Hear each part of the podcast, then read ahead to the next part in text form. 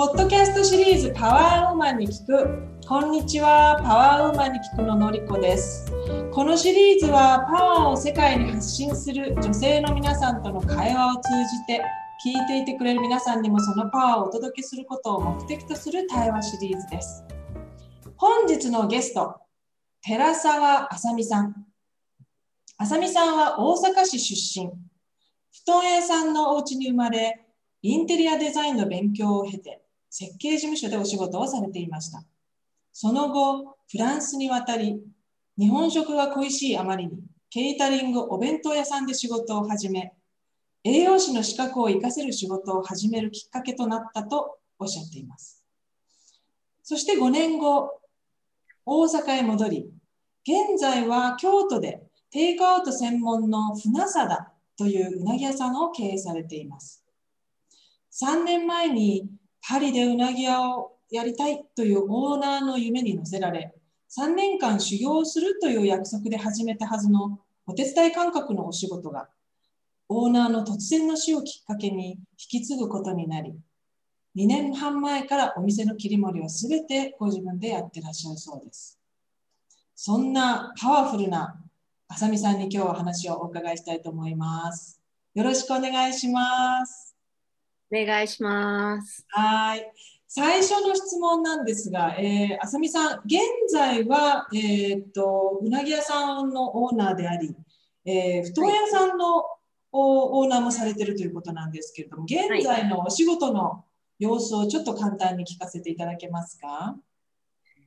現在の仕事の私のメインはうなぎ屋さんで、えー、うなぎを焼いて販売する。で、両親が、えーと、祖祖母が祖父が始めたあの布団屋さんを両親が継いだんですけども、それも、あのまあ、お手伝い仕入れしたりとか、あの経営を一緒にしたりとか、うん、そういうのでお手伝いしてます。その布団屋さんは京都ではなくて大阪なんですよね？大阪です。あ、はい、はい。現在、あさみさんが夢中になってることは何ですか？夢中？夢中、やっぱり、なんだろう、子供の成長、うん。ねうん、あの日々の子供の発見を聞くことが、うん、なんていうか？幼稚園から帰ってきた時に何したっていう言葉が発音がクリアになってたりとか、うん、そんなんするとなんかあ昨日より大きくなったなとか毎日成長が感じられる年頃なんだね。なんかね追い越される恐怖感と、うん、子供にあのなまだまだ私の方が上やぞっていう安心感が その それでも毎日なんかこうね夢中それが一番夢中かな、うん、最近こうハッとさせられたお子さんの言葉ってどんな言葉でした？うーん。何かな。下の子のあのママは僕のママって言ってたのが、うん、お姉ちゃんがいるんですけど、うんうん、お姉ちゃんのママじゃなくて僕のママって言ってたところが、うん、ああなんかそういうタイプなんやねあんたはっていう のであの心の独占欲が出てきたっていうのが言葉でこう独占欲を出してきたっていうのがちょっとハッとしたああなんか男の独占欲が出てきたんよっていうのが。ああ、なるほど。僕のっていう、その、要するに自分のものっていう意味の僕のままっていうふうにあなたは捉えたんだね。そうです、そうです、そうです。私には今一瞬そう言われて、はっと自分が違うように考えてたことが分かったんですけど、私には、なんか、あの、僕のママ、なんかその、なんていうかな、自分が誇りに思うママっていうふうに聞こえた。あ、そう、前後に、ごめんなさい、前後に、あの、そのお姉ちゃん、ママは、いっちゃん、子供の名前なんですけど、いっちゃんとこうちゃんのママだからねって言ったら、違う、うん、ママは僕のママって言ったんで。うん、そうそうそうそう、ごめんなさい。それで、うん、ああ、そういう、ね、なんか、ああ、そんな独占欲出てきたんやっていうのにびっくりした。確かに、確かに。何歳ですか？男の子は。3歳です。3歳なんだ。3歳でもうしっかり独占欲。すごいね。そうそれをこの人形をつかむとか、うんそういうことあの行動ではなくうん言葉で出してくるっていうのに、はあって思って。うん、そうだね。そうだね。で、あなたは今、京都という場所に住んでいるんですけれども、先ほどもあの大好きな場所っておっしゃってたんだけど、京都という場所はあなたにどんなパワーを与えてくれますか？えっと、生まれた大阪っていうところは山がないしうん。空が四角いというか本当にないというか星も本当に見えないしいやお月様が見えただけでなんか見えた綺麗みたいな感じだけどもそう自分の住んでる京都の、あのー土地っていうところは山に囲まれていてそんなに探さなくても星も見えるしお月様もあるし、うん。なんかこう人間として生きてるっていう感じがするところへえ、そうなんだ。自然の中にいるっていうのがこうね春になったら桜が咲いたなとか、うん。あー緑が出てきたなとかなんかあの蒸気が上がっているなとかそういうのが普通の生活で目にできるっていうのがすごいパワーをもらえる、うん。生きてるなって思う。大阪は山がないから何？星が見えないの？山自分の住んでるところは山がなくて、まあ、海は近いんですけど、うんうん。あのどっちかって言ったらずっとこう大通りが近くて車の音が聞こえてて夜中も救急車が鳴ってたり、それこそ本当に眠らない街というようなイメージで便利は便利なんですけど、全くその買い物したりとかそういうことに苦労することはないけどもでもなんていうかこう押さえつけられてるっていうような感じがしてなんか窮屈やった。うん、そうなんだ、それよくわかります。うんうんうんうんうん、じゃあやっぱりだからそういうその京都に京都が大好きでそこにずっといらっしゃるんですね。うんうんうんそうですね。で、えーお話を聞いてるといろんなことをされてるのでとっても忙しい方という印象を受けるんですけれども、自分をこう励ましたり元気づけたり褒めたりしたい時なんかこうご褒美をあげたい時にあさみさんはどんなことをしますか？いやーもう自分の好きなものを食べる？好きなものを食べる？好きなものは何ですか、そうですね。タコのマリネとかたこ焼きとか。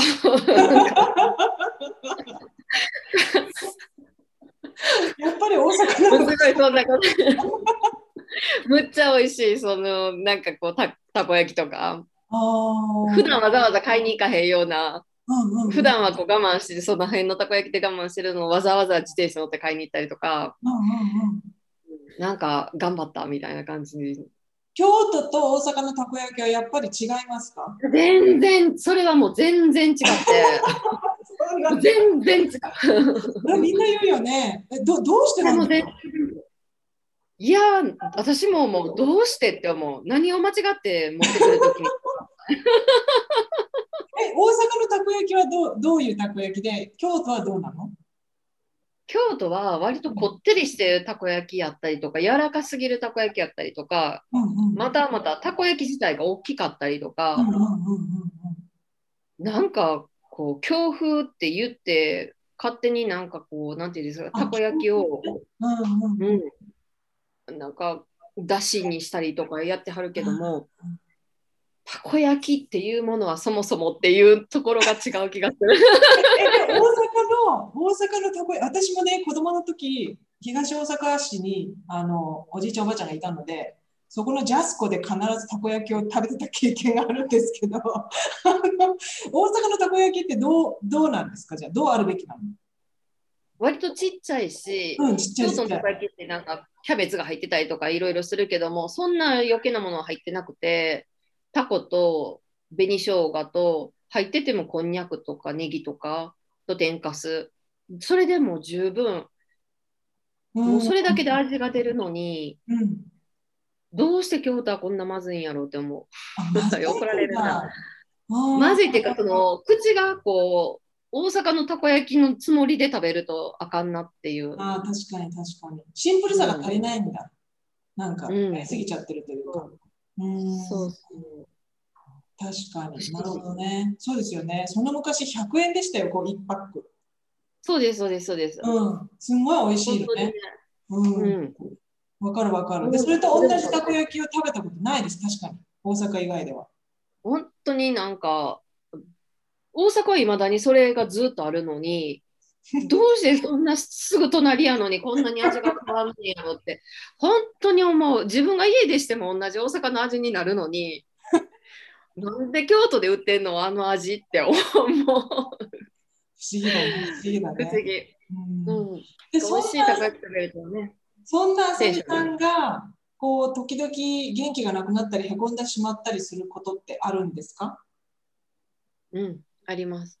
それはどもう、その、なんだろう。ニッチもサッチも行かないってなってしまったら諦めがつくけども、そうではなくて、うん。こうがむしゃらにあれもこれもやってみるけどもうまくいかない状態にいるとき、うん、そのもう諦める一歩手前ぐらいで、何でもこう、いできることは全部やってみようと思ってやるけども、どれも当たらへんっていう時が、なんやろって、うんそのもう諦めるまでの、なんていう決断するまでの負が落ちない時って、うん。結構落ち込む。落ち込むっていうか、何が足らんのかなとか、うん。至ら何が私には至らんのかなとかいろいろ考える考え。る。うん。うんうん、で、それをこう、そこからこう、むくっと元に戻るというか、あの、這い上がるときっていうのは、ど、ど、何が助けてくれるの結局は、もう散々やることは全てやり、よく寝て、朝起きたらもういいわってなるんだけども、もうやったみたいな。とか、こう、やっぱり気分も、なんていうのかな、頭の見方を変えれるっていうか、そういうふうになるんだけども、まあ、そこに至るまではもがき、うん、もがき続けるかな結構ね。うんで、そんなあさみさんのその今一言出てきたその寝るっていうのも一つのあのチャージ法なのかもしれないんですけれども、チャージ法ってありますかね？充電法っていうか。そうですね。まあ寝るっていうのとうんうん、そう山を見るっていうのもあ一つだし、うんううん。ん、あとはもうただ単にうなんていうんですかあの仰向けになってるっていうか。うん。何も考えてなくて仰向けになってぼーっとしてるともうなんかもうしゃあないなみたいな感じになれるっていうかね。うん。それはすごいいい知恵をいただいた感じです、今の話。うん。うん、なるほどね。で、今日はですね、えーいつもいらっしゃる新婦菅子さんに、えー風水鑑定士の菅子さんに一つ気になることをはい聞いていただくコーナーがあるんですけれども、ズバリ、あさみさんの質問は何ですか？えー私のターニングポイントについて教えてほしいです。はい。では、菅子さん、お願いします。はい、こんにちは。こんにちは、お願いします。お願いします。あさみさん、あの山、やっぱりあの土の人なんで、やっぱ山欲してますね。あの山を見ると、うん、あの同期官能として同じタイプっていうか、あのエネルギーをもらえる存在なんですね、山ってね。うんそういう意味でやっぱり感じてらっしゃると思います。ではでは、ターニングポイントをお知りになりたいということなんですね。うんで、浅見さんはですね、あのまあ、あの伝統とか王道といった学問をまず重んじる方だと思います。で、それをベースに、まあ、未知のことに取り組む開拓者運もあるんですね。へで、うん、あの集団の中でエネルギーを発揮していく方で、周りの方たちの力を大いに発揮させて、組織力を持って守る力があるんですね。で、そもそもあの精神力が高高くって、長期的な展望で夢とロマンを大切にされて、最終ゴールにはヒロインになる方なんですよ。えー、で、俺いつかはっていう感じなんですね。まあ、ゴールが長いんですね、結局。長い。長い。先が、見てるところが遠い。うん、で、学者肌で人を育てるのがとっても上手なんですね。もう親心がすごく強いんです。えその研究とか準備はですね、50歳ほどまでに続いて、えでさらに責任がさらに大きくなって、チャレンジを始めるターニングポイントは51歳頃から始まります。えそこでもう猛烈に働きますね。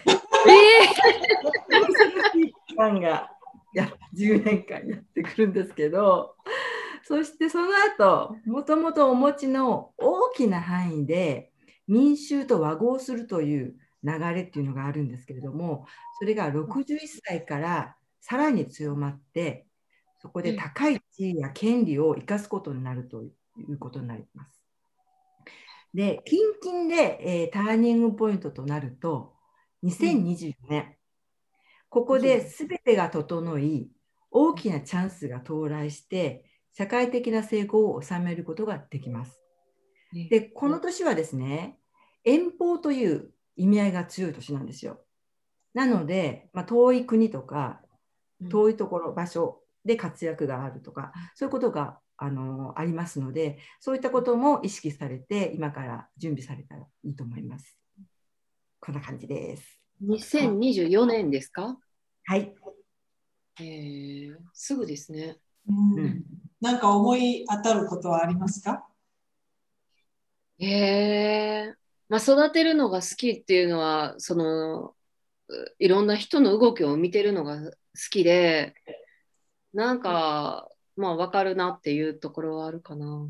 うんうん、大きなあの夢を見てらっしゃるっていうのは本当そうだね。今日お話聞いててもずっとそう思いましたもんね。うん、でその間に大きな夢の間に子供さんが2人いて結婚されてパリに行って日本に戻ってきて 豆屋さんを継いでうなぎ屋さんを継いでで,、ね、でよく考えたら栄養士の資格も持ってたえー、みたいな。なんかすごいたくましいあの人ですよね本当に。話を聞いてるだけでパワー満載でした。満載ですね。うん。でそんなあさみさん最後の質問というか最後のお願いなんですけれども今日こう聞いてくださっている世界の女性の皆さんにどんなパワーを送りたいですか？最後に一言。パワうん、ーそうだね。いい加減にするパワいい加減にするパワー。いいですー、ね、うん。うん。もうちょっと言言ってもらえます？もういい加減にするパワーっていうのはどういうことかしら？いい加減にするパワーっていうのは多分、うん、自分がとことんしない限りいい加減にはできないって思うね。自分もやっぱり何でもがむしゃらにもう無理っていうまでするからあもうこの辺にしとこうっていう加減が見つかるというか最初から中途半端にしてると結局のところはその諦めるまでにいかないっていうのがあるんだけど何でもやっぱりそんなにうまくいかへんからでもやりたいことは全部やっちゃってうまくいかへんかったらもう諦めるいい加減のところでよかったもうこんだけやったって思えるっていうのは自分の救いになるうん、んそうだね。そこまで極めないと、うん、ダメってことではうん極めないと道が開けないってことではないと私は思ああ、うんそういうことね。うんうんう。うん。うんもうやることは全部やったってところまではややるのが大事ってことだね。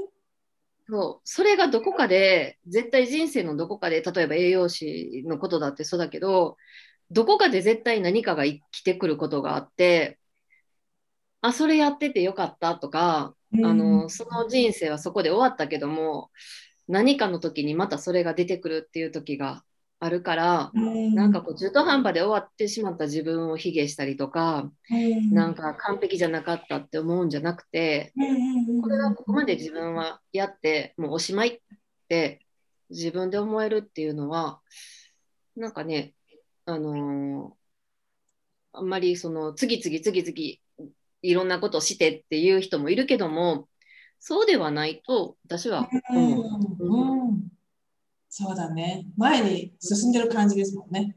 うん。うんうん。そうそういうことがあるから、うん、いろんな人と話せるっていうのもあるなとも思うし。素晴らしい。はい。では今日は貴重なお話をありがとうございました、さみさん。京都であのお会いできるのを楽しみにしてます。はーい。